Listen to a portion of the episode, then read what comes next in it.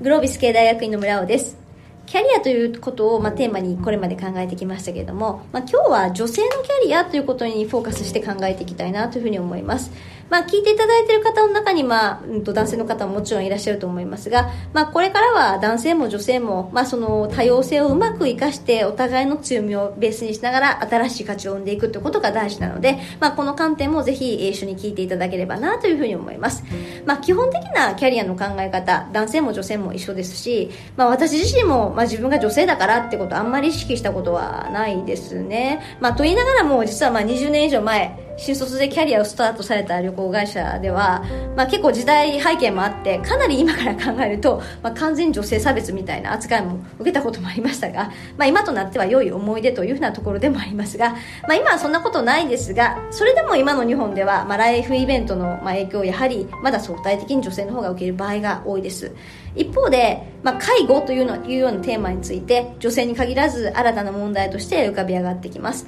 なので、まあ、キャリアの中断、まあ、プライベートとの両立という意味では女性に限らず男性も同じことが言えるのかもしれないです。でまああえて女性ということにフォーカスするならば、まあ、安倍首相が首相になられてから女性の社会進出をということがかなり強調されだして、まあ、日本でも数値目標を置いたりしながら意識が高まってきました、まあ、実感としてはまあまああのすごくそれも進んできたなというふうな感じがしてるし、まあ、女性の管理職登用も確実に増えてきているというふうな感じもしています。うまく流れに乗っていらっしゃる方もいらっしゃれば、まあ、そんな中で自分はどうするんだろうと悩まれている方も多いかもしれませんね、まあ、女性の社会進出が叫ばれる中で、まあ、うちの職場ではどういうふうにやっていけばいいんだろうというふうに悩んでいらっしゃる方、まあ、男性の方にも参考にしていただければと思います。もともとキャリアというのは、まあ、生まれてから死ぬまでずっと人生はつながっていく、まあ、その車の車輪の私から来てる言葉なんですけれども、まあ、振り返ってみると自分が歩んできた人生が車輪の後となって現れていくし、まあ、この先一体どこに向かうのかその行き先は自分自身で決めていくことになります、まあ、そのことも含めて人生そのものというふうに捉えてきたわけですが、まあ、女性には女性ならではの、まあ、ライフイベントがあるわけですよね。で、まあ、それを選択するかどうかも含めて、まあ、自分で選択しなければならないという点が、まあ、一つのポイントになってきます、まあ、つまり、まあ、結婚、まあ、結婚はどうでもいいのかもしれませんが、まあ、子供を持つかどうか、まあ、これがやっぱり女性にとっては大きなポイントになってきて、まあ、出産となればどうしても出産のための休暇が必要になりますし、まあ、子供が生まれるとやはり母親として男性とは違う役割が生まれます、まあ、これはやっぱりどうしても考えていかなければならないポイントなんですよね。で同時に、まあ、そんな中で、まあ、その自分にとって仕事、まあ、これは女性も男性も言えることなんですが、まあ、人生において仕事をどう位置づけたいのかということによって、まあ、これもまた変わってくるんだと思います。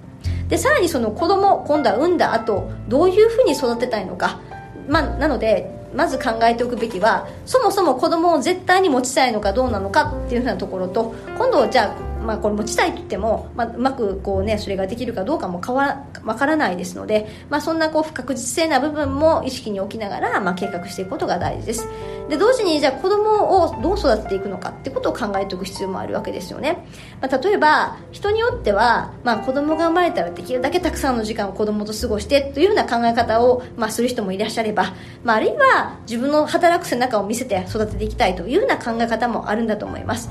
なんかどれが正解ってことはなくって自分はどうしたいのか世間一般でどうあるべきかじゃなくって自分はどうしたいのか、まあ、そんなことを考えることがとても大事ですし、まあ、このことに関してはパートナーの意向も大事になってくるので、まあ、必ずしも自分の意向通りになるとは限らないのもまあ難しいところなんですよね。で、まあ、出産もそうなんですが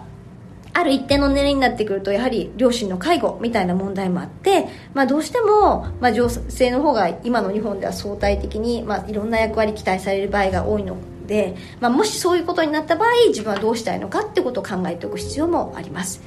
まあ、女性のキャリア考えていく上で、まあ、あの男性と比較してて女性はこうだ。ひとまとめに述べることはできないわけですけども、まあ、たくさんいろんな方を見てきて感じることは女性はま自分の気持ちを大事に働いていらっしゃる方が多いなということです。昇格したいとかこんなポジションつきたいっていうことよりも、まあ、みんなの役に立ちたいとか働いてこういう貢献がしたいとか、まあ、より社会的な側面が多いようにも思います。で、まあ、そうした特徴ゆえの難しさもあるわけですよね。まあ、嫌だったらやめてしまえっていうような面もどうしてもあって、まあ、後先考えずにやめてしまうというようなこともあったりするのも一つの特徴だったりとかします、まあ、仕事を転々としたり、まあ、プロフェッショナルとして派遣で働くっていうのもいいことだと思いますけども、まあ、会社に惹かれて一貫性がないキャリアを作ってしまったりすることが多いのも残念な側面です。まあ、どういう能力を獲得していきたいのかなど、まあ、ステップアップをしっかりと考えながらテーマを持って考えていくことがとても大事だと思います。今日のまとめです。まあ、女性のキャリア一概には言えないですけれどもやはりこれもまた自分の人生についてしっかりと考えて一貫性を持って、まあ、どういう方向に行きたいのか仕事って自分にとってどういう意味があるのか、まあ、そんなところから戦略的に考えていくことが重要です。